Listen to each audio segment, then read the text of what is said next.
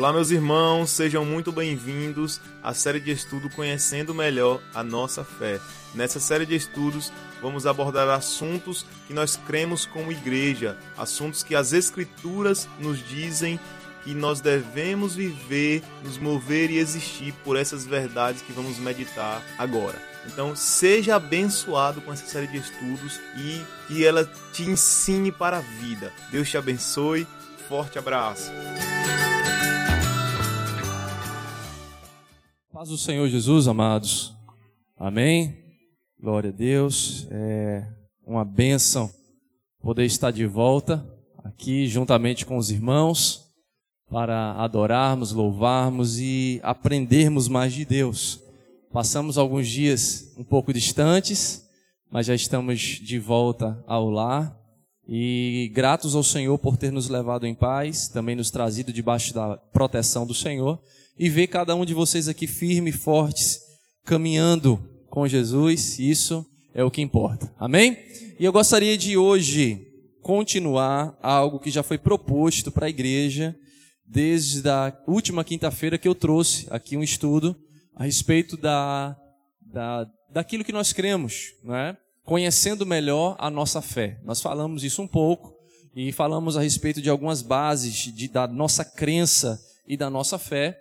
E eu prometi aos irmãos que a partir daí nós iríamos ir destrinchando pouco a pouco, coisa a coisa, né? e entrando em pormenores, para que a gente possa saber como, como igreja, como congregação, né? como comunidade cristã, aquilo que o Senhor tem nos direcionado e a maneira como Ele tem nos guiado através da Sua palavra e a forma que nós vivemos a palavra de Deus. Eu gosto muito de um trecho, ah, na verdade, de um pensamento dos nossos irmãos puritanos, que o desejo dos nossos irmãos, eles era, eram sempre ter uma doutrina que pudesse ser aplicada à vida.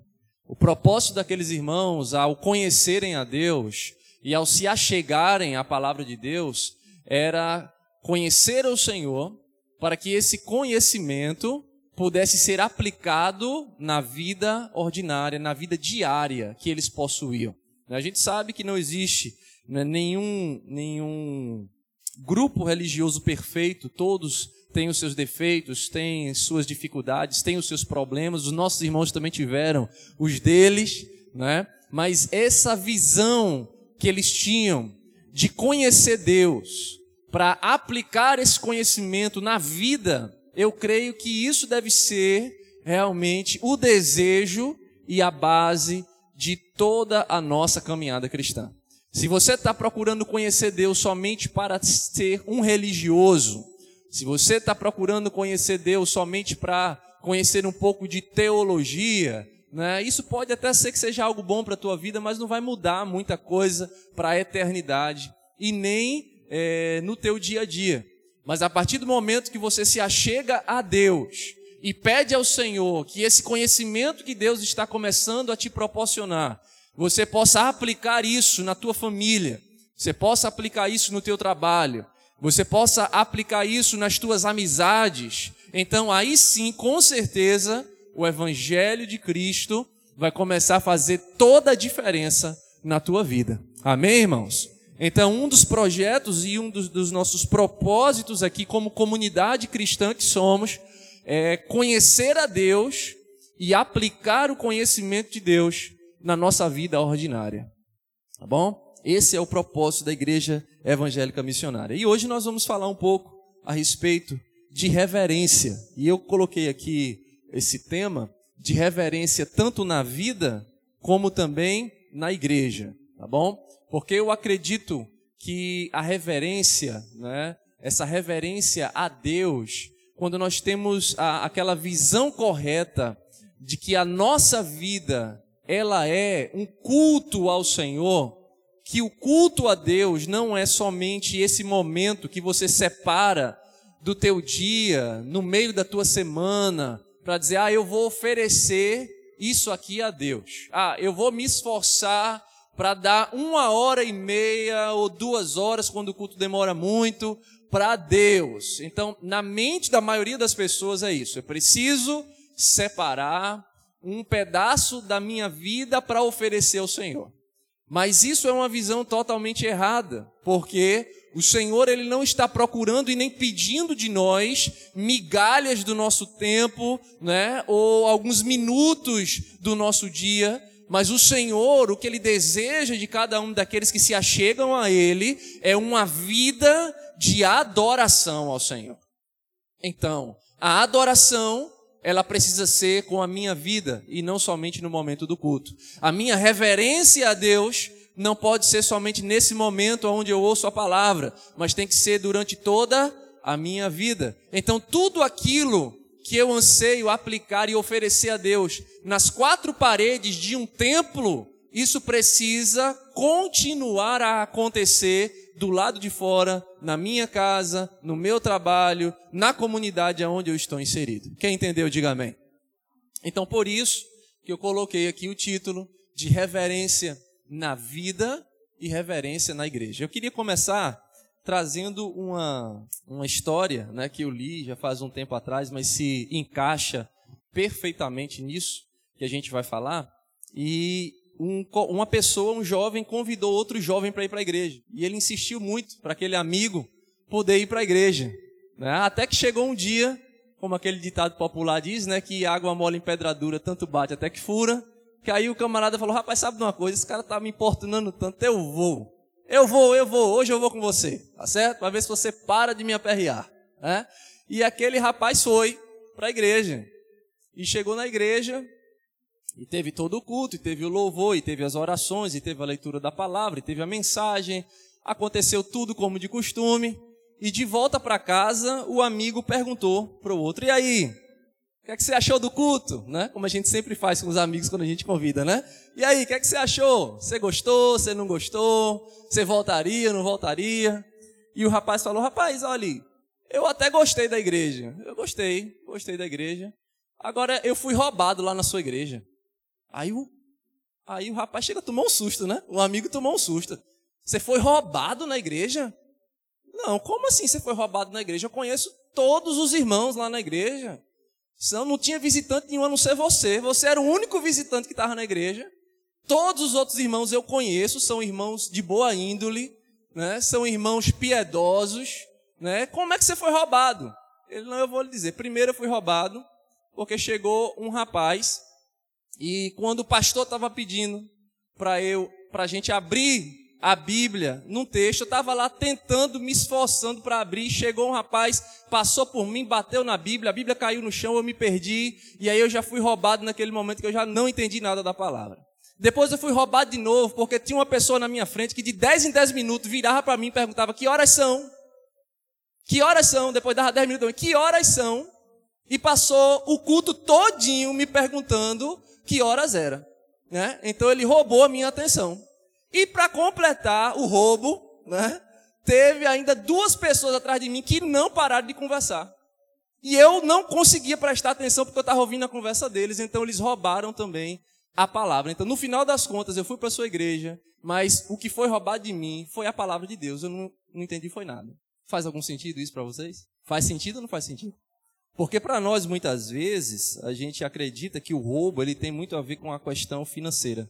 Né? Foi roubado, alguém pegou alguma coisa, roubou um celular, roubou um dinheiro, né? roubou um carro, roubou uma moto. Mas muitas vezes, o que é roubado de nós é algo muito mais precioso, é algo muito mais importante. E essas coisas estão sendo roubadas de nós constantemente e nós não estamos dando conta que nós estamos sendo roubados nessas coisas. E muitas vezes nós estamos roubando outros. Às vezes, é claro, de maneira inconsciente, porque às vezes a gente não para para pensar que isso é um roubo. A gente não para para pensar que isso está tirando algo de alguém, algo que poderia mudar a vida daquela pessoa algo que poderia entrar no coração daquela pessoa e mudar o pensamento dela, mudar a vida dela, fazer com que a vida daquela pessoa fosse transformada, mas por conta de algumas coisas que fazemos, nós estamos roubando a palavra do Senhor, roubando aquilo que o Senhor deseja realizar na vida das pessoas. Então, falando e dando esse exemplo, eu quero agora entrar E eu queria que ler primeiro com vocês aqui. Isso é um versículo, deixei bem grandão dessa vez para ver, ver, se a gente consegue ler juntos. Vamos ler juntos esse versículo que está dentro do quadradinho? Hebreus 12, 28 diz como? Sirvamos a Deus agradavelmente, com reverência e com temor. E a maior perda que o ser humano ele pode perder é o senso da presença de Deus. Preste atenção e guarde isso no teu coração. Porque muitas vezes nos falta reverência para com Deus e nos falta temor a Deus. Porque nós não temos o senso da presença de Deus. Deus está aqui, aleluia. Tão certo como aqui eu Tão certo como a manhã que se levanta. Tão certo? Tão certo como eu. E você o quê? Muitas vezes nós estamos perdendo o senso da presença de Deus. Nós esquecemos que em momentos como esse aqui que nós estamos, Deus se faz presente. Então, como nós nos esquecemos, e como isso já virou algo tão natural e tão normal, a gente faz isso já de olho fechado. A gente já vem para a igreja, a gente, a gente já sabe, não, agora a gente vai cantar, depois vai ter o momento do ofertório, depois o pastor vai trazer a palavra, depois vai vir um apelo, depois a gente canta uma música, depois a gente vai para casa. Já está na cabeça, a gente já sabe o que vai acontecer e aquilo está tão normal que a gente vem, faz e aquilo vai acontecendo e nós perdemos o senso de que dentro desse propósito, desse, desse, é, dessa liturgia, dessa ortodoxia, Deus está aqui nesse lugar. E é por isso que muitas vezes nos falta a reverência. A gente acha que está na mesa de qualquer pessoa. A gente acha que está como está em qualquer outro lugar e fazendo qualquer outra coisa. Mas aqui existe um propósito específico. Qual é o propósito específico pelo qual você sobe a locais como esse? Existe uma motivação, existe um princípio que te traz aqui, existe um desejo no coração de oferecer algo ao Senhor e de ouvir a voz de Deus. Quando se perde esse entendimento, se perde a reverência a Deus. Quando nós subimos a locais como esse, somente para cumprir um horário, somente porque estamos acostumados a fazer isso, ou somente porque gostamos da companhia das pessoas. Né? Acho que foi a irmã é, Fabiana que postou uma coisa hoje bem interessante no, no grupo do, do, das pessoas que estão orando, né, dos atalaias, e ela colocou ali algumas, algumas frases que eu não me recordo bem, mas eu tenho certeza que tem a ver com isso, né, que vai falar muito disso. Que às vezes um, um ajuntamento de boas pessoas é um clube, mas não é uma igreja. Então tem muita gente que perdeu o entendimento do que é a igreja, do que é o culto. E por isso nós não temos absolutamente nenhuma reverência e nenhum temor ao Senhor. Por isso que nós vemos muitas vezes reuniões virando bagunça, virando badernas, virando show, virando apresentações, virando piadas, virando stand-up e virando várias coisas porque as pessoas perderam o entendimento do para que o congregar. Por que estamos aqui? E é necessário, como igreja, nós somos uma igreja nova, nós somos crianças ainda engateando, né? Nós temos muitas crianças, nós temos pessoas que vieram de diversos locais, com diversas culturas, com diversos costumes, e é necessário que nós, como irmãos e povo de Deus, que estamos desejosos de, de servir ao Senhor com sinceridade, possamos unir o nosso pensamento né, em volta desse princípio, do princípio de que nós precisamos lembrar do porquê ainda nos congregamos, do para quê nós fazemos tanto esforço depois de um dia de trabalho, o corpo cansado, a mente exausta, tantas situações, o que me move para chegar nesse lugar? Eu preciso entender que a presença de Deus é o que me motiva a fazer isso. Eu preciso entender que quando eu chego neste lugar, não que o Senhor não esteja comigo, por favor, não entenda mal, mas eu quero que você entenda que o culto, como existe a necessidade de nós começarmos a prestar atenção em coisas que nós muitas vezes estamos deixando a passar, porque não nos lembramos que a presença de Deus aqui ela é real. Ela é real. E tem um texto que eu quero ler com vocês, aqui em Atos 28. Não sei se vocês conseguem ler. Se vocês não conseguirem, quem tiver um pouco lá atrás e não conseguir ver, você pode abrir a sua Bíblia em Atos 28, no versículo de número 2.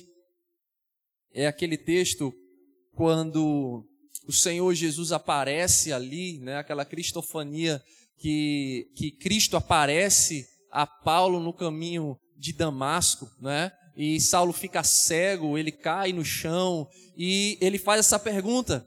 Lá em Atos 28, 2, Saulo vai perguntar ao Senhor assim: Então eu perguntei, quem és tu, Senhor? E ele respondeu: Eu sou Jesus, o Nazareno, a quem você persegue. Preste atenção, por, por que, que eu separei? Tá errado, gente, a, a referência? Então me perdoe, tá certo? Mas eu tenho certeza que é no livro de Atos, tá bom? Mas aí Saulo, quando ele pergunta ao Senhor, quem é você? Quer dizer, na mente de Saulo, veja o paralelo que eu quero fazer com você aqui nessa noite, eu quero que você entenda isso. Na cabeça daquele homem, aquele homem estava servindo a Deus ou não estava? Na cabeça dele, estava servindo a Deus ou não? Eu quero que vocês participem, sim ou não? Sim Quer dizer que ele estava realizando algo, ele estava fazendo algo, e na mente dele, no coração dele, com toda a sinceridade que aquele homem tinha, ele estava achando que estava fazendo algo para Deus. Mas aí chega Cristo e se revela e fala assim: Ei, o que é que você está fazendo? E você nota tanto que ele não conseguiu identificar a voz. Quem é que está falando comigo? Quem é que está falando comigo? E aí Jesus teve que se apresentar e falar assim: Eu sou Jesus, a quem você está perseguindo.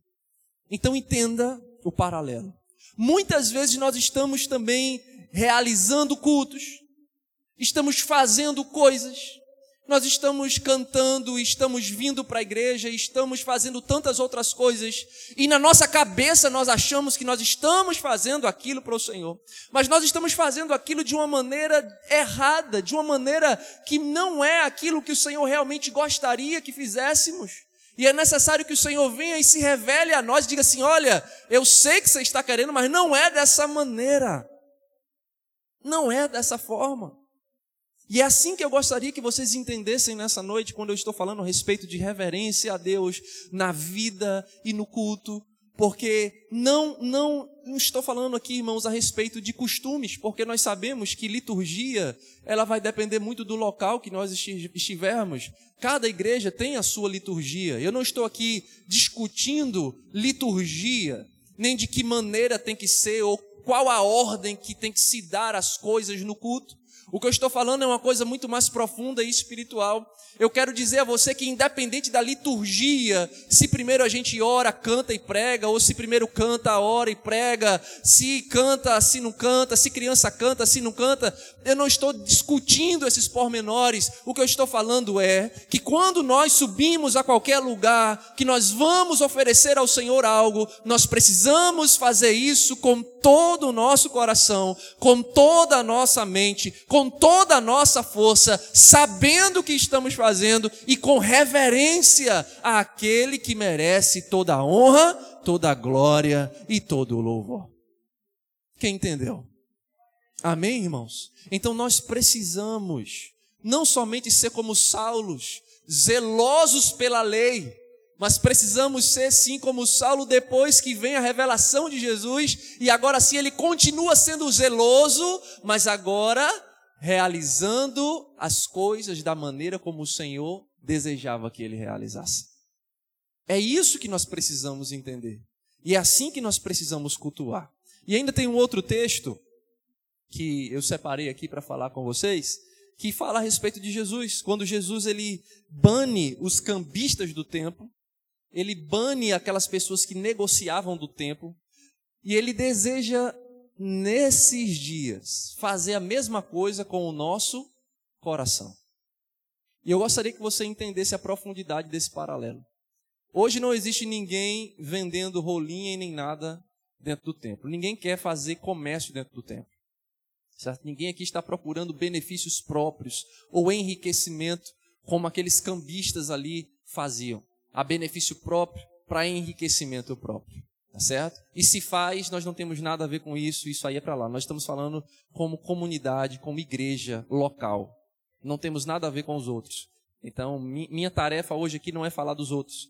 Minha tarefa é falar daquilo que nós cremos e somos. E aqui ninguém faz mercado com o evangelho. Tá certo? Então nós não temos que nos preocupar em ter que tirar mesas de, de ganhos ilícitos da igreja, porque isso não acontece nesse lugar. Mas eu quero compartilhar com você que muitas vezes isso está acontecendo no nosso coração. Quando nós subimos para oferecer ao Senhor um sacrifício vivo, que a palavra do Senhor vai dizer, um sacrifício vivo, um sacrifício santo e um sacrifício que é agradável a Deus, que é o nosso culto. Muitas vezes, quando subimos, o nosso coração está dividido. O nosso coração não está entregue por inteiro. A nossa adoração é dada por metades. A nossa atenção é dividida. E isso, espiritualmente falando, podemos fazer essa comparação. E o Senhor quer fazer como fez naquele templo, agora não feito por mãos de homens, mas o nosso coração ele quer limpar para que a atenção e a adoração seja única e exclusiva de Deus nas nossas vidas. Então entenda que a reverência vai muito mais do que princípios de pode, não pode, faça isso, não faça isso. Ela é muito mais profunda porque se trata a respeito daquilo que nós fazemos como um estilo de vida, como uma adoração, como uma entrega ao Senhor. Então, como Deus em Cristo fez aquela limpeza naquele templo, o Senhor deseja limpar os nossos corações, amados. Eu não sei qual a dificuldade que você enfrenta ao chegar em locais como esse. Eu não sei o que é que o teu coração, que a Bíblia fala que é mal, é enganoso, e nem nós mesmos conhecemos o nosso próprio coração. Muitas vezes ele quer pregar peças em nós, colocar desejos em nós, desviar a nossa atenção, separar aquele tempo que nós já estamos com tanto esforço separando para o Senhor, ele quer ainda desviar isso para outras coisas, e nós não podemos aceitar isso. Você entende, igreja? Você precisa entender isso. Nós não podemos negociar a nossa adoração. Nós precisamos entender que quando nós subimos aqui, independente da maneira como estamos, nós temos que falar: Senhor, eu quero estar aqui por inteiro. Eu não quero estar aqui, Senhor, por pedaços. Eu não quero negociar a minha adoração, nem a minha atenção. A minha atenção e o meu coração é teu, Senhor Jesus. Amém? E o texto sagrado, eu espero ter colocado agora a referência certa, né? Mateus 21. Mateus 21, abra sua Bíblia, por favor. Mateus 21, 12 e 13. Larissa está dizendo que a outra referência era Atos 9, versículo 5, tá bom? Então, quem, quem porventura não anota as referências, você pode anotar. Atos 9, versículo 5. E esse agora que nós vamos ler é Mateus 21, 12 e 13. Diz assim: Tendo Jesus entrado no pátio do templo, ele expulsou todos os que ali estavam comprando e vendendo. E ele também tombou as mesas dos cambistas, as cadeiras dos comerciantes de pombas e repreendeu. Jesus disse isso, vamos dizer todo mundo junto? Está, vamos ler juntos? Está escrito: a minha casa, vós ao contrário, estás fazendo dela um covil Aí eu quero fazer usar esse trecho da palavra de Jesus e fazer a comparação da historinha que eu comecei contando no início da nossa do nosso estudo, né? Aquele rapaz comparou dizendo assim: "Eu fui roubado", né? Eu fui roubado. Roubado em quê? Eu estava querendo ouvir a palavra de Deus e todo mundo me roubou a palavra de Deus. Eu estava desejoso de ouvir, mas as pessoas ao meu redor não permitiram que eu ouvisse a palavra de Deus. Agora preste atenção como isso é sério. Quantas vidas sedentas entram por essas portas? Quantas pessoas desesperadas entram por essas portas? Quantas pessoas depressivas entram por essas portas? Quantas pessoas com pensamentos suicidas entram por essas portas? Quantas pessoas entram aqui desesperados da vida, precisando de um direcionamento de Deus? Agora pare para pensar, eu e você de barriga cheia, chega um morrendo de fome, e quando ele vai querer pegar comida, você vai lá e pega comida e não deixa ele pegar. Ele vai querer pegar comida, você vai lá, pega comida e não deixa ele pegar. Espiritualmente, quando nós não temos reverência, e quando nós não criamos um ambiente propício para que essas pessoas cheguem e se alimentem do Senhor, é isso que nós estamos fazendo. Nós estamos tirando da boca dos famintos o pão que pode saciar a fome dessas pessoas. Nós estamos tirando deles o momento que poderia mudar a história dessas pessoas. Mas muitas vezes, por falta de temor, por falta de reverência, por falta do senso de entendermos que a presença de Deus está no local, nós às vezes estamos, infelizmente, sendo esse tipo de agentes. E nós, como igreja missionária, não podemos fazer disso uma regra nesse lugar, irmãos. Nós precisamos lutar contra nós mesmos, contra os nossos impulsos, contra a, a nossa, o nosso costume de tanto tempo e dizer: Senhor, eu não quero viver por costumes, eu quero, Senhor, me adequar à tua vontade e à tua palavra. Eu quero que esse ambiente não seja somente um ambiente de boa música. Eu não quero que esse ambiente seja um ambiente somente de pessoas legais. Eu não quero que esse ambiente seja um ambiente somente de um pastor gente fina. Mas eu quero que esse ambiente seja preparado para receber a tua presença, a tua palavra, o teu espírito, para que pessoas sejam tocadas e transformadas. E isso começa de você, meu irmão. É esse entendimento que a igreja precisa ter. Isso não começa só do pastor aqui para levar uma palavra. Isso não é somente responsabilidade do louvor. Isso também é sua responsabilidade. Porque se aqui eu oro, eu clamo, eu choro e digo, Deus me dê uma palavra e o Senhor me concede. Os meninos do louvor jejuam, oram e se alinham. Mas se você continuar roubando o pão, de nada vai adiantar. Se as pessoas adentrarem aqui e não conseguirem, porque nos falta a reverência, porque nos faltam a organização, o temor ao Senhor, de nada vai adiantar, amados. Para que você entenda que isso é um trabalho do corpo. Somos um corpo.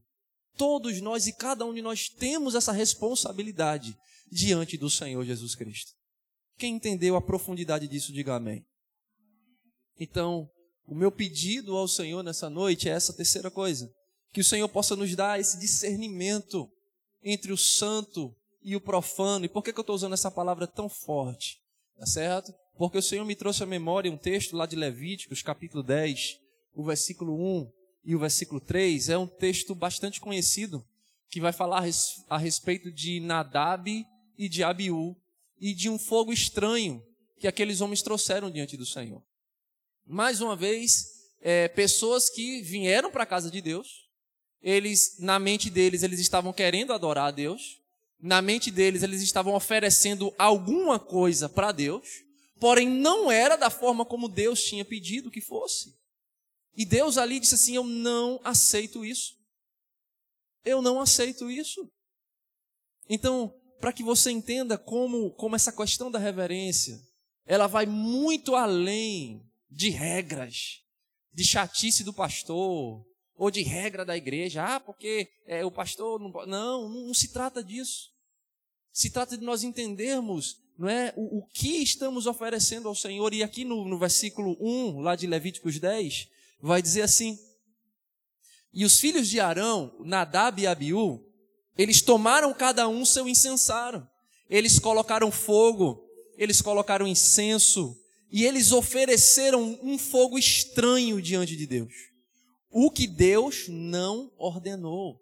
Então saiu fogo diante do Senhor e consumiu aqueles homens, e eles morreram perante o Senhor. E disse Moisés para Arão: Isso é o que o Senhor falou, dizendo: Eu vou ser santificado naqueles que se achegarem a mim, e eu serei glorificado diante de todo o povo. Gente, eu quero ressaltar aqui esse último pedacinho. Eu serei santificado naqueles que se achegarem a mim. Preste atenção nesse versículo. Vamos entender no contexto nosso. Não existe mais sumos sacerdotes e nem sacerdotes, nós não precisamos mais de nada disso. Todo mundo está cansado de saber disso. Porque a palavra do Senhor diz agora que nós podemos entrar agora como? Com liberdade, ousadia diante do Senhor. Né? Nós agora podemos ir. Então, se eu agora não preciso de um sacerdote, né? para fazer serviço, então quer dizer que eu mesmo agora já estou indo diante do Senhor fazer esse serviço que antes eu precisava que outro fizesse por mim.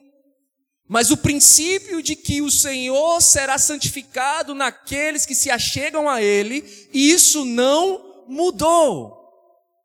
Eu posso ouvir um amém, irmãos? A forma como acontece é que mudou. Todo o ritual, toda aquela parafernália, todas aquelas coisas que precisavam ser feitas, isso já não mais, mas Deus continua sendo santificado naqueles que se achegam a Ele.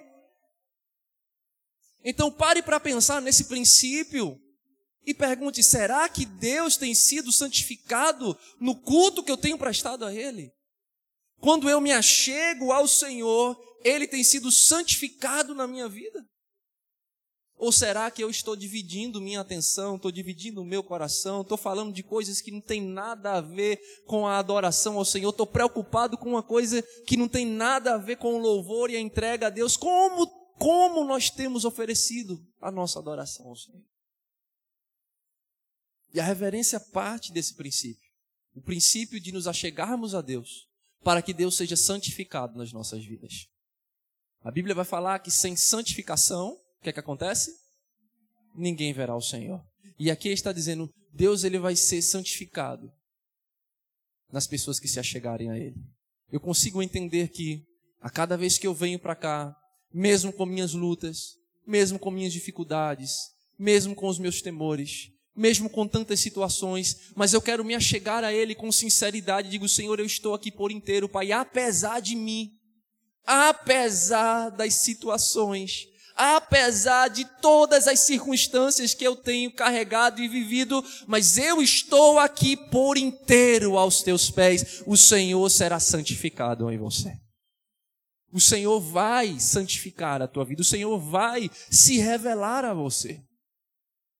Então nós, como igreja, precisamos ter esse entendimento para que a, o povo que adentrar por essas portas, eles possam ter um ambiente propício para entender e receber a mensagem do Evangelho de Jesus Cristo. Amém?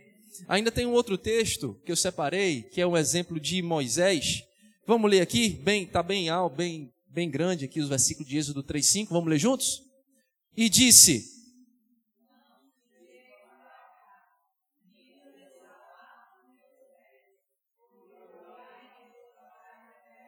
Amém. Todo mundo lembra desse texto, né? Quando foi que aconteceu isso? Quando Moisés estava ali, né? E ele viu a sarça queimando, mas não se consumia. E quando ele chegou perto para dar aquela espiada, aí Deus vai lá e brada, né? Ei, Moisés, tira a sandália, tira os sapatos dos teus pés, porque esse lugar é santo. Então, a lição desse texto aqui, nesse incidente da sarça, ela pode ser aplicada em nós. Nós não precisamos tirar os sapatos para entrar nesse ambiente, né? Os muçulmanos têm esse costume ainda, né? Eles levam assim bem a, risca, eles tiram, eles não entram dentro das mesquitas calçadas, eles tiram os sapatos, porque na cabeça deles é, é aquele local mesmo ali, né? Mas para nós hoje, esse princípio, é, ele continua sendo verdadeiro, mas não necessariamente de nós termos que tirar os nossos sapatos, mas o que nós precisamos entender aqui é fazer a diferenciação daquilo que Deus requer e do que Deus não requer. Daquilo que Deus espera e daquilo que Deus não deseja. Daquilo que Deus requer que nós façamos e aquilo que Ele não quer que nós façamos naquele momento que estamos ali na Sua presença. Então, quando nós subimos aqui, nós precisamos ter isso muito claro. Se eu sei que Deus não requer de mim é, certas coisas que eu tenho feito, então por que, que eu faço? Você entende? Nós não podemos levar com assim sendo levianos com as coisas de Deus. Nós precisamos levar as coisas do Senhor a sério.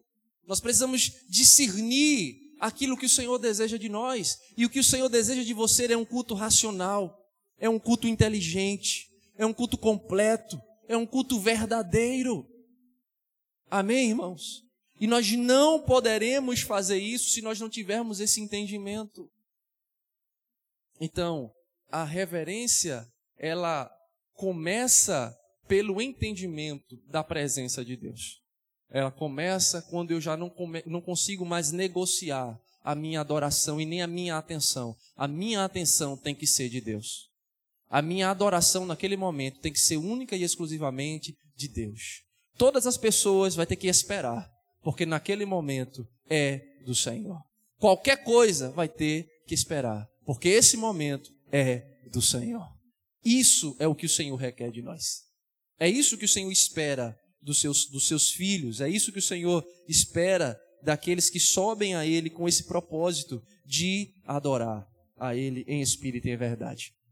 A outra coisa, como indivíduos e como família, como povo de Deus, nós precisamos desenvolver uma máxima reverência para com as coisas sagradas. A nossa igreja, ela precisa ser educada para termos um maior respeito e uma maior reverência no culto ao Senhor. Quem concorda comigo? Precisamos de sermos educados para isso, tá certo? E nós aqui todos temos famílias e viemos de, de diversas famílias diferentes, é verdade. Mas cada um de nós temos, é, vamos dizer assim, costumes, sim ou não? Toda família tem costumes. Toda família tem a sua maneira de ser, não é verdade? E quando alguém chega na família, essa pessoa tem que mudar tudo ou tem que se adaptar? O que é que você acha? Tem que se adaptar. Não é verdade? Essa pessoa não pode querer mudar as coisas. Ela tem que chegar lá, ela tem que entender o ambiente e ela tem que falar: bem, lá na minha outra família não era assim, mas aqui, como é assim, eu preciso respeitar essa nova família, né? E por mais diferente que as famílias sejam, nós precisamos ter esse respeito. E quando eu faço essa comparação, por que, que eu faço essa comparação né, intencionalmente? porque somos todos da família de Deus. Porém, cada um de nós muitas vezes viemos de locais diferentes, que temos costumes diferentes. Sim ou não? Né? Muito da nossa igreja, né? Eu não sei dizer nem números, na verdade? A gente ainda está fazendo recenseamento, até, até isso é, nós ainda não temos os números exatos, né? Estamos beirando aí quase os 180, 200, a gente não sabe ainda ao certo, a gente está fazendo recenseamento, eu espero que nesse começo de ano a gente consiga organizar todas as coisas, mas muitas dessas pessoas vieram de outros locais e passaram muitos anos em outros locais. E o que é que acontece com isso? Costumes.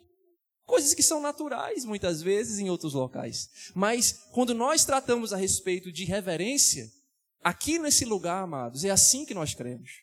Mesmo que você olhe e diga assim, mas eu não estou vendo isso na prática.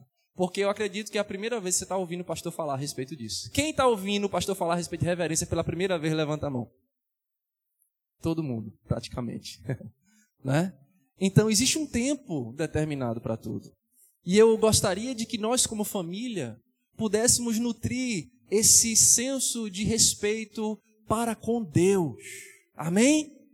Para com Deus para que nós possamos entender que se nós não temos isso para com o Senhor, nós não vamos ter isso mais para com ninguém. Se eu não me importo com o outro que está precisando ouvir, mas eu tiro a atenção dele com a minha falta de reverência, quer dizer, eu não me importo se ele vai sair do mesmo jeito, se ele não vai sair, se ele está desesperado e vai voltar para casa do mesmo jeito, para mim não importa. As nossas ações muitas vezes dizem isso, e nós não podemos permitir que isso aconteça. Nós precisamos educar a nossa família espiritual para que nós possamos ter liberdade, mas ao mesmo tempo decência e ordem. Amém, amados? Decência e ordem para que o nome do Senhor ele possa ser glorificado na nossa vida. Então, vocês entenderam já que a verdadeira reverência, ela vai ser inspirada na noção da presença de Deus. Quando eu tenho noção de que o grande rei do universo está no ambiente, eu vou me portar à altura desse rei. Sim ou não? Nós sabemos disso até pela etiqueta, não é verdade? Às vezes nós somos convidados para algumas coisas que tem pessoas né, que são pessoas de, de, de é, que são autoridades, a palavra é essa, autoridades, né? Então a gente tem uma maneira para se portar. A gente não pode chegar lá, né, e fazer de qualquer forma. Nós precisamos nos portar da maneira como se deve. Então, da mesma maneira é na presença do Senhor. Nós precisamos saber como nos portar para que o Senhor seja glorificado nas nossas vidas. E a terceira coisa, a ocasião e o lugar de oração, eles são sagrados. Por quê? Por quê? Porque Deus está aonde? Ali.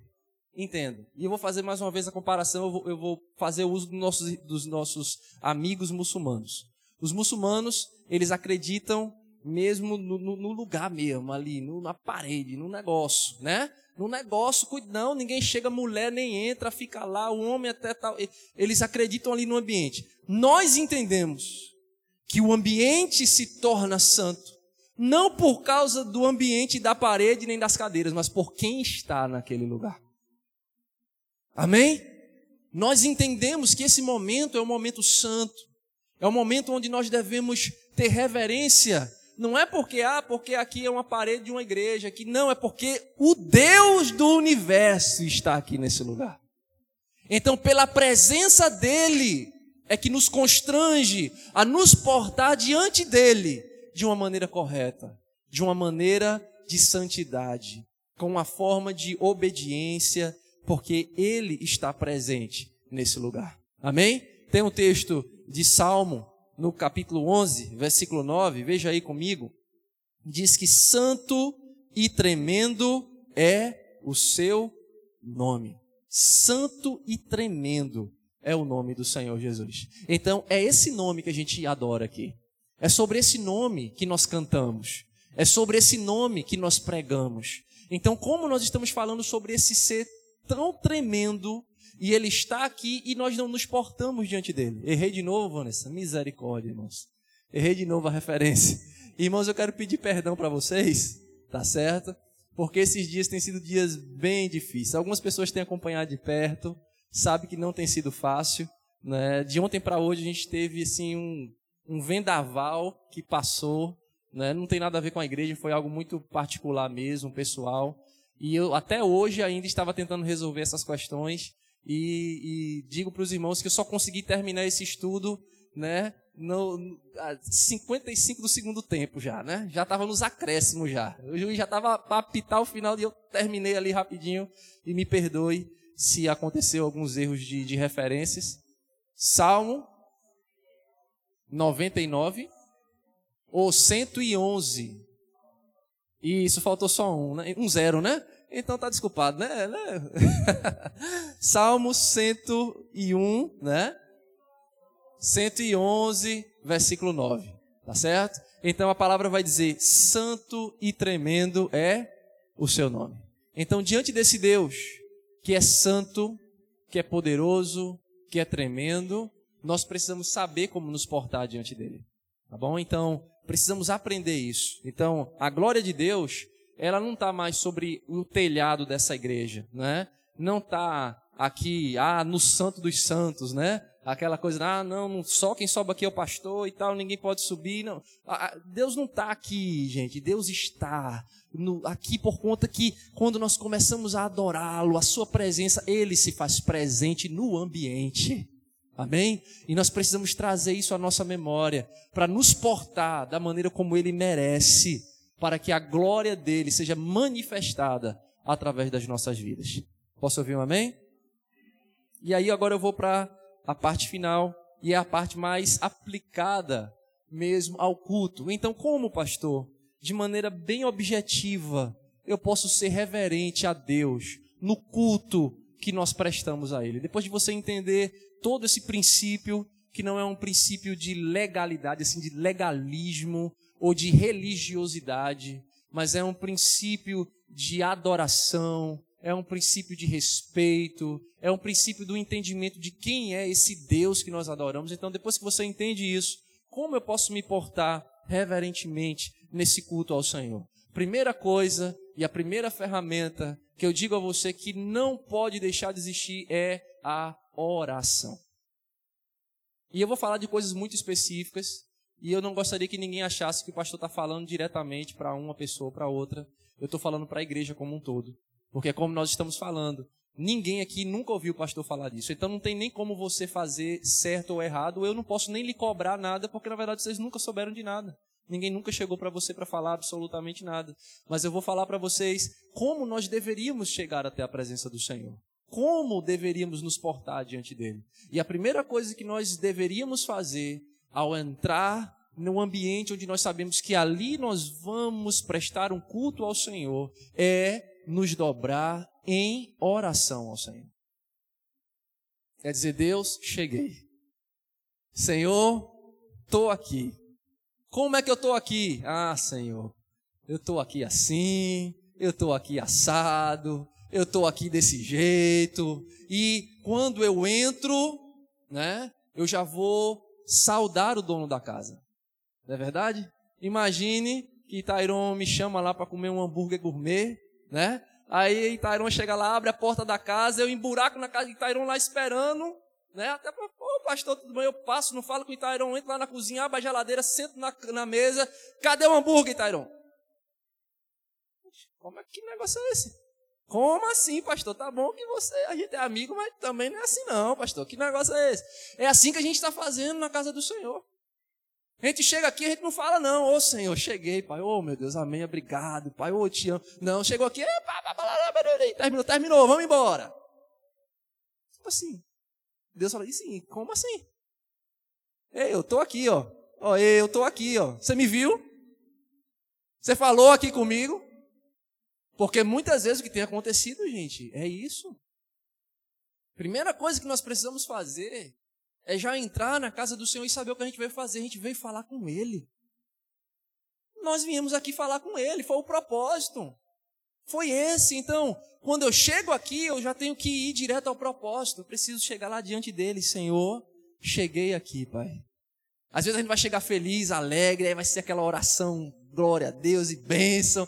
Vai ter dia que a gente vai chegar ao pó, que a gente vai dobrar, e às vezes a, a palavra nem sai direito, né? Falar, oh Deus, misericórdia, Jesus, mas estou aqui, Senhor. Jesus me ajude, Senhor, né? Mas a gente vai estar tá falando com Ele. A gente vai estar tá falando com o dono da casa. A gente vai estar tá falando assim, papai, cheguei. E a minha situação é essa, mas eu vim aqui para te adorar. Eu vim aqui para te ouvir. Eu vim aqui para te oferecer alguma coisa, não tenho muito, mas eu estou aqui para te oferecer. Então, a, o correto é isso, é chegarmos na casa dele e falar com o dono da casa e não irmos fazendo o que a gente quer fazer na casa. Isso é regra de etiqueta até naturalmente, como eu acabei de dar um exemplo. Então, como na casa dele eu faço diferente?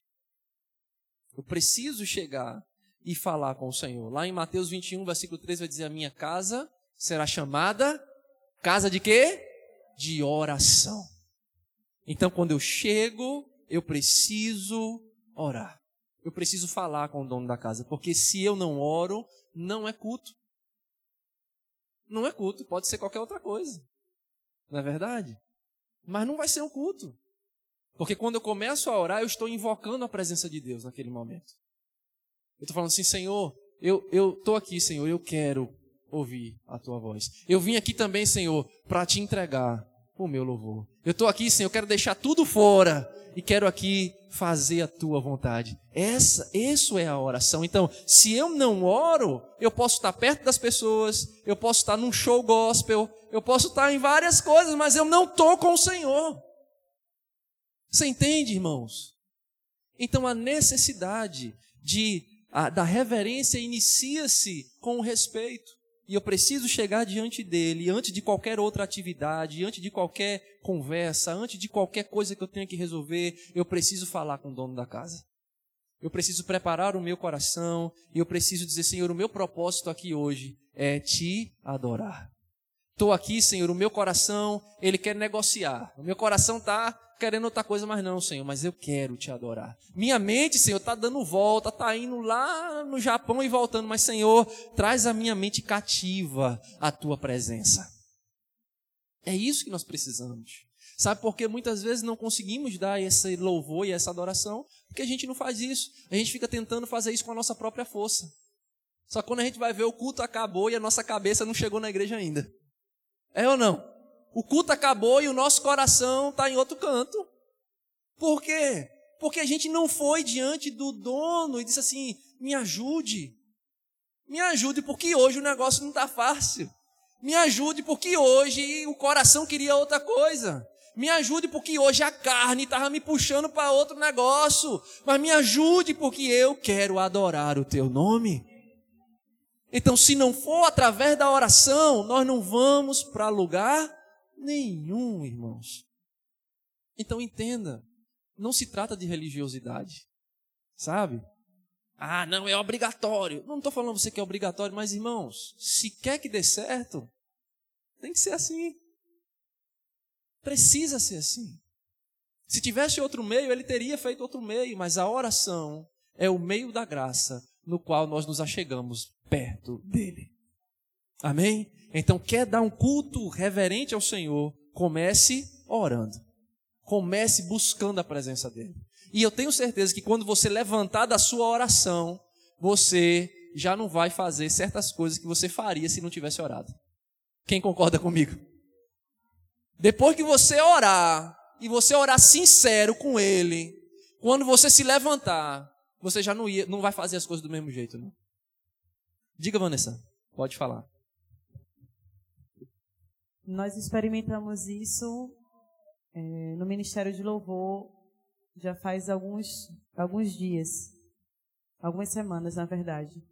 O Senhor tem nos alinhado, nos direcionado e a gente estava irreverentes e nós temos buscado melhorar e estávamos entrando e querendo que a glória descesse sem antes falar com o dono da casa para que a glória viesse realmente. E quando nos posicionamos da maneira correta, chegando aqui mais cedo para orar, tudo mudou.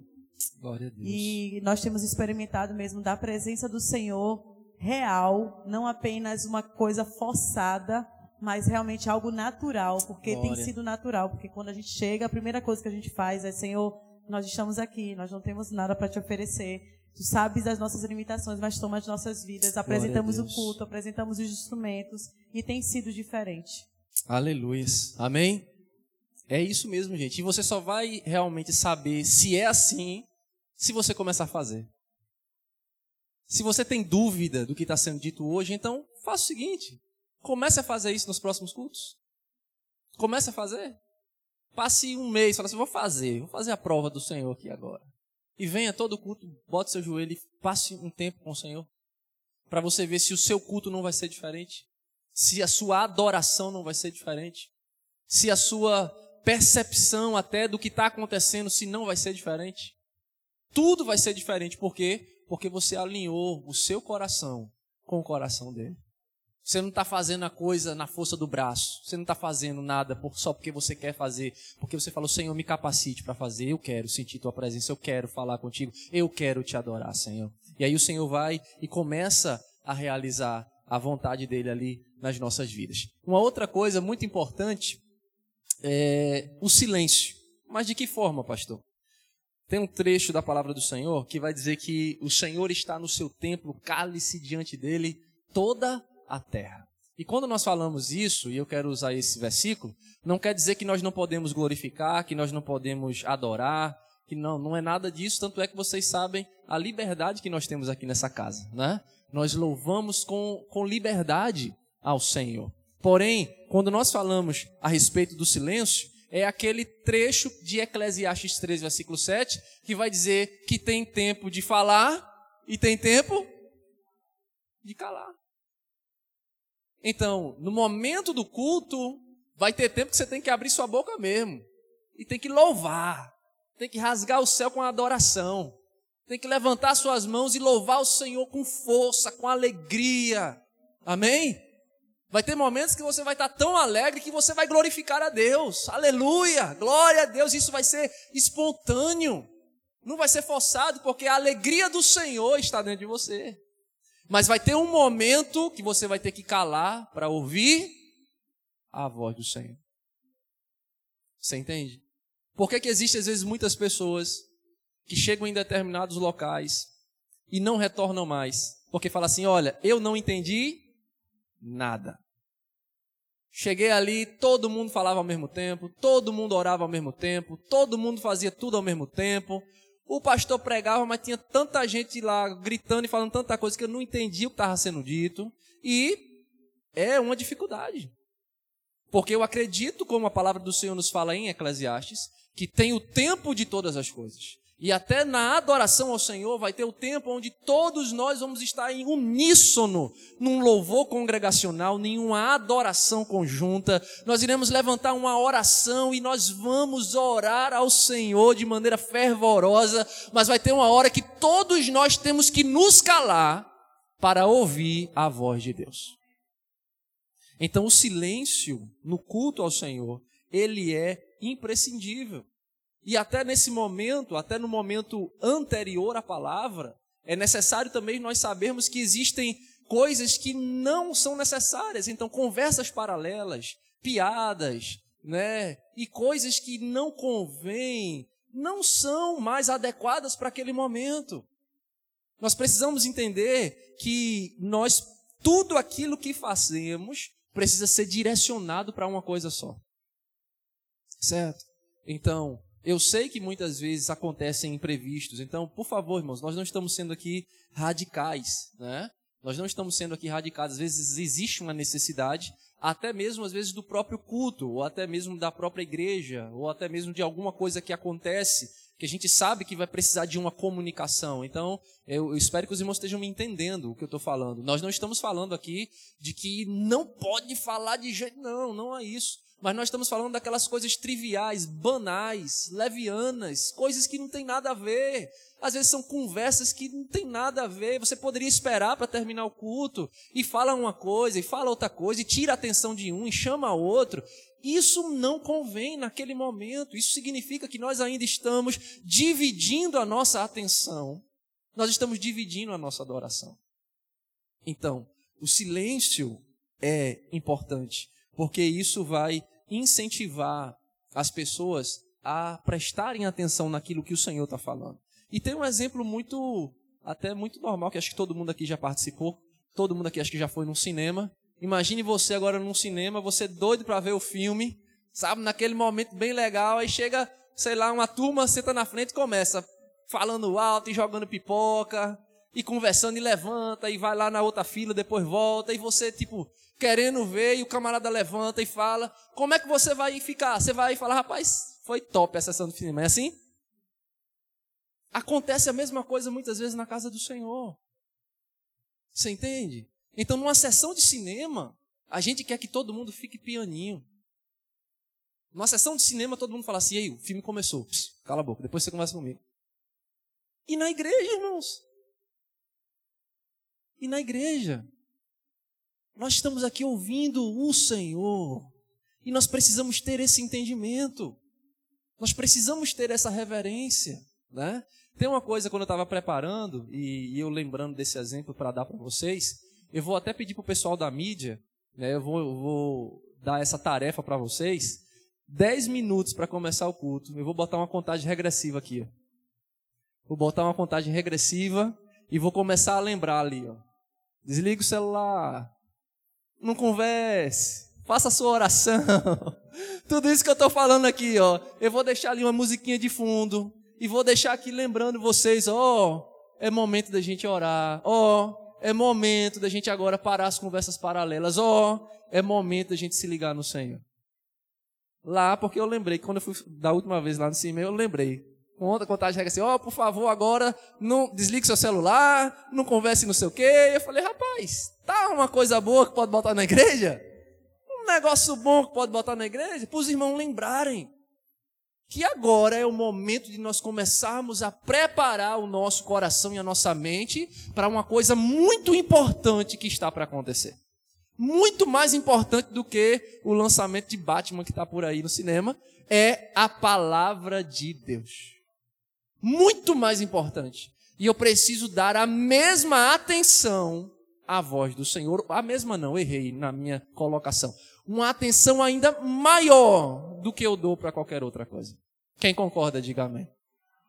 Eu sei que isso muitas vezes, às vezes é até nós não fazemos, vamos dizer assim, é, por desrespeito. Eu entendo isso. Às vezes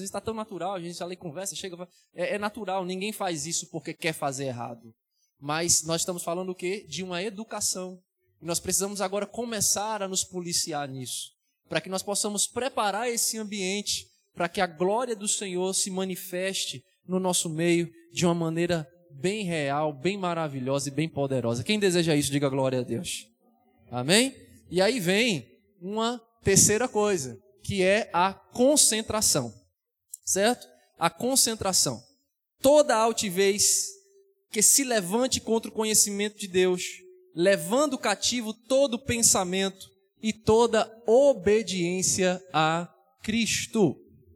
Esse versículo aí está lá em 2 Coríntios 10, 5. Então, para que a gente possa aproveitar melhor o culto, nós precisamos estar atentos, nós precisamos de ter uma concentração. Então, nós precisamos esquecer as coisas que estão lá fora. E eu sei que isso muitas vezes é um exercício muito difícil, mas no ambiente da igreja nós precisamos fazer isso.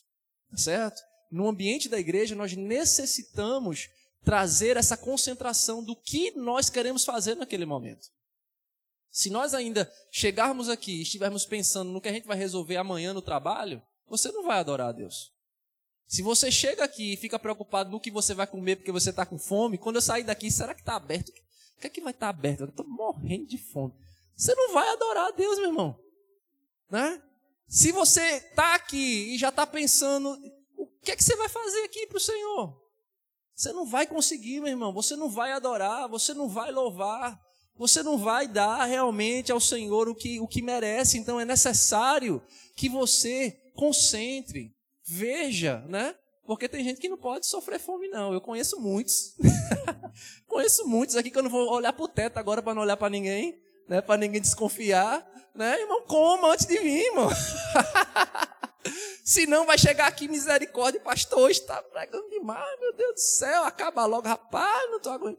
Então coma, se você não sabe que tem essa dificuldade, né? Coma antes de vir para você chegar aqui e adorar o Senhor, né? Então, todo mundo aqui sabe as limitações que tem. Todo mundo sabe a dificuldade de concentração que tem. Um tem uma dificuldade em uma coisa, outro tem outra. Então, reconheça a sua dificuldade e procure consertar aquilo para que quando você chegar aqui, você esteja inteiro.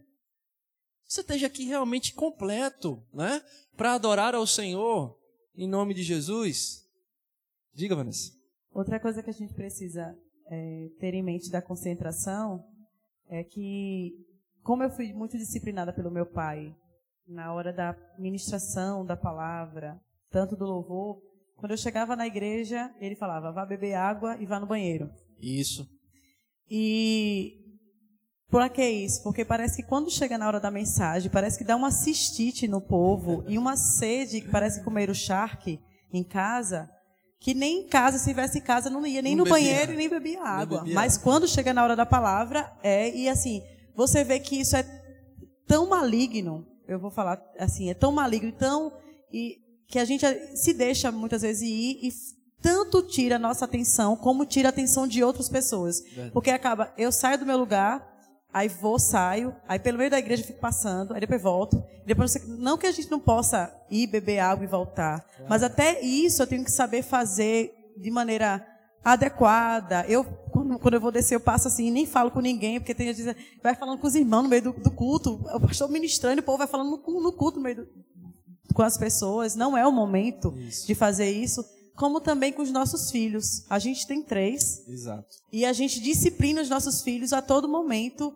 a ficarem quietos, a calarem a boca, a chegarem lá, às vezes se repreender mais severamente. E muitas vezes alguns pais chegam na igreja e soltam os filhos, como se a igreja tivesse responsabilidade sobre eles. E na verdade, a responsabilidade é dos é pais de ensinar os seus filhos como se portar dentro da igreja. Então a gente também precisa ter essa consciência que os nossos filhos também não podem ser agentes de, agentes de desconcentração dos irmãos. Amém, amém. Isso, isso é importante né, a gente falar, essa questão de de não fazer as coisas de maneira desnecessária. Eu acredito que o Vanessa está querendo dizer isso.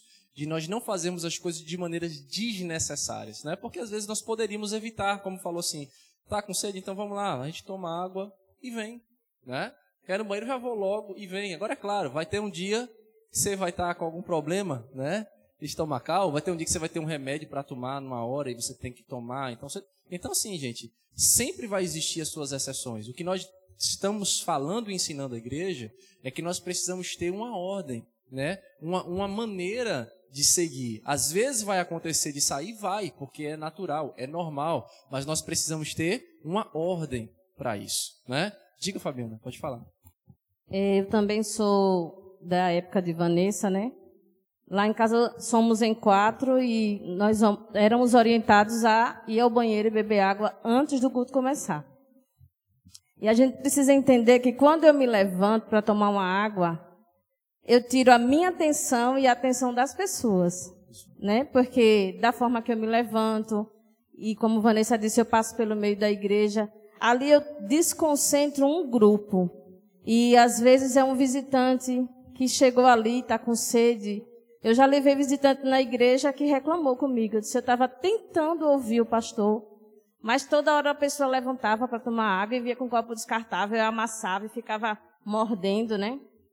Então a gente precisa ter esse cuidado, essa maturidade Isso. de entender que nós estamos ali, somos alimentados, já conhecemos a palavra, mas tem alguém ali que ainda não, que ainda não enxerga Isso. como nós enxergamos, Exato. né?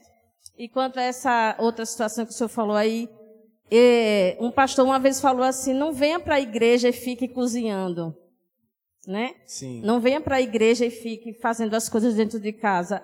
Quantas vezes eu fiz isso, né? Uhum. Sento aqui, tinha um, um almoço para fazer, se lá em casa tem charque, coentro, tomate. o culto rolando, né? Uhum.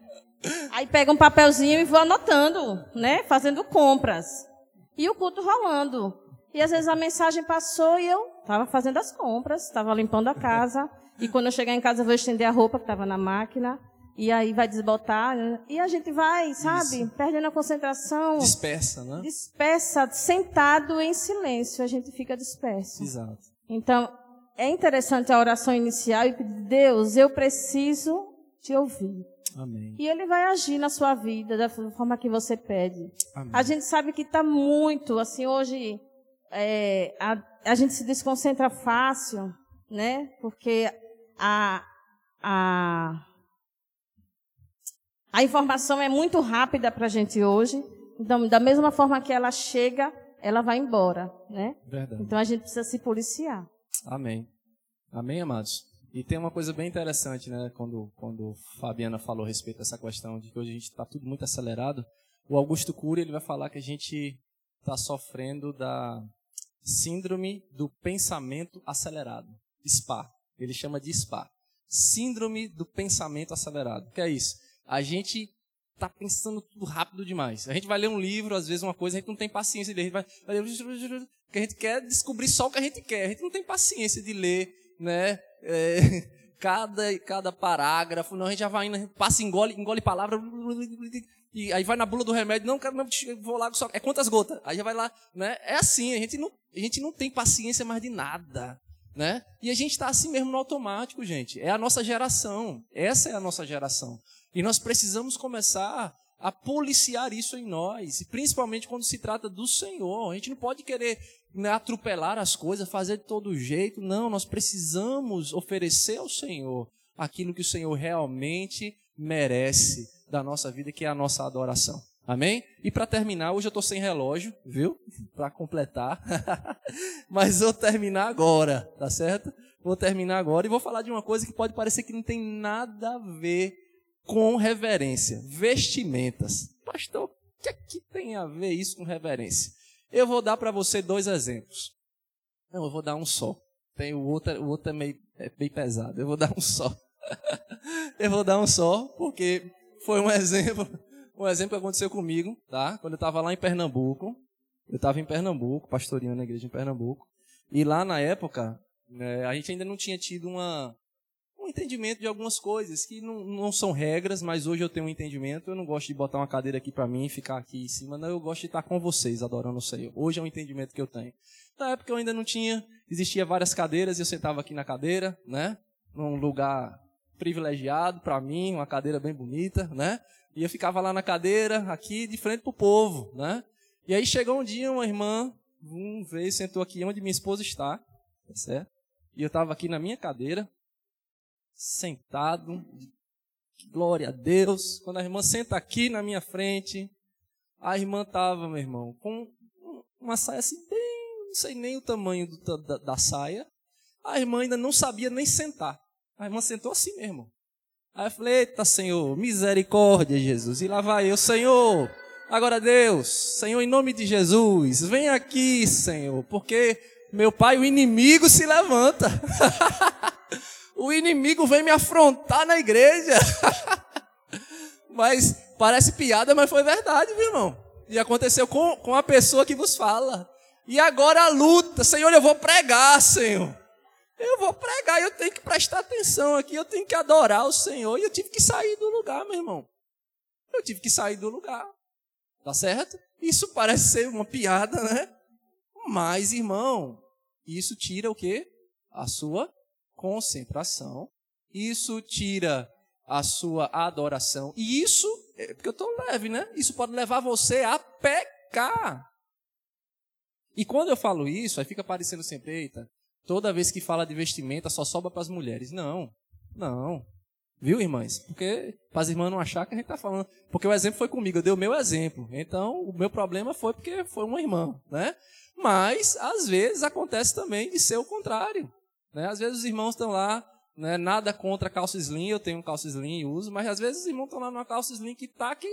Né? Se a camisa se a camisa não for um pouquinho maior aqui, meu irmão, a né? vácuo, né, pastor? É, a camisa tem que vir para cá, porque se a camisa tiver igual a minha aqui, aí você vai, né, ver coxa mole, coxa dura, bíceps, né, músculos. você vai ver tudo, né? Aí vai parecer mais que tá lá no frigorífico de, de Ricardo, né? Um, me deu um colchão mole, um colchão duro, me deu um músculos, né? Só que a gente tá na igreja, a gente não tá, né? A gente não tá no, no frigorífico, tá? Então, assim, para você entender que não é só as mulheres, tá? E por favor, eu, eu uso calça slim, tá, gente? Para os homens que usam calça slim na charita, não posso usar, não. Eu uso também. Agora eu uso um aqui, né? Não fique tão, tão complicado, né, meu amado? Então, assim, o que é que eu estou querendo dizer com isso? Que até as nossas vestimentas, elas vão influenciar na, na reverência e na adoração ao Senhor.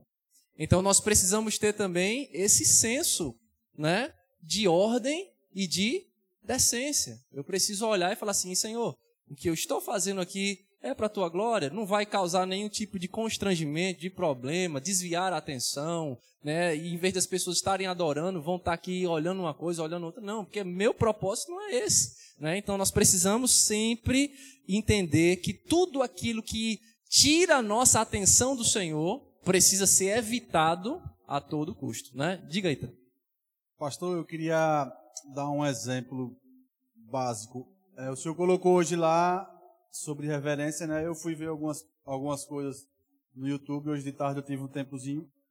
Aí eu vi uma pregação de Paulo Júnior. Sim. Aí ele citou algo que faz total diferença no culto, né? Por exemplo, para a gente chegar e orar, a gente tem que ter um tempo. Isso. Não adianta chegar aqui sete e meia e é. o senhor começar o culto, o culto, e a pessoa está aqui orando para a gente chegar e beber água, fazer essas coisas. E ele citou o exemplo da igreja de norte-coreana lá, do Paul, Paul Yang-shu. Paul na Coreia do Sul, né? A igreja tem, em 93, saiu o índice lá da igreja maior do mundo, né? Uhum. Em relação à membresia, que Isso. deu 700 mil membros, se eu não estiver enganado. Lá é o seguinte, aí o culto começa às sete e meia. 7h31, os portões são fechados. Se você chegar lá, você pode bater, chamar, fazer zoada lá na frente. A igreja não abre mais as portas. E eu achei interessante isso, não para que o senhor venha adotar isso aqui, mas assim, pela questão da reverência que as pessoas tinham de chegar antes do culto começar. Sim. Chegar Sim. e ter o tempo para poder orar, ter o tempo, Buscar. às vezes, até para ler alguma isso. coisa na Bíblia. Hoje, quando eu cheguei aqui, a gente chegou mais cedo, né? Eu e Giovanni. Aí eu vi que Marta chegou. Aí veio na minha mente, não que, que eu tenha entendido que tenha sido por questões que você ia fazer alguma coisa aqui, mas eu vi uma atitude dela de reverência. Ela chegou hoje meia hora antes de começar o culto e isso mexeu comigo. Falou, olha a, a importância que ela está dando para Deus. Amém. Porque assim, quando a gente vem aqui, a gente não vem aqui porque a gente quer vir. Isso. A gente vem aqui porque Deus nos convidou e marcou. E Ele sabia que esse momento, essa hora, a Glória gente a estaria aqui. E Verdade. qual é a importância que a gente dá para isso?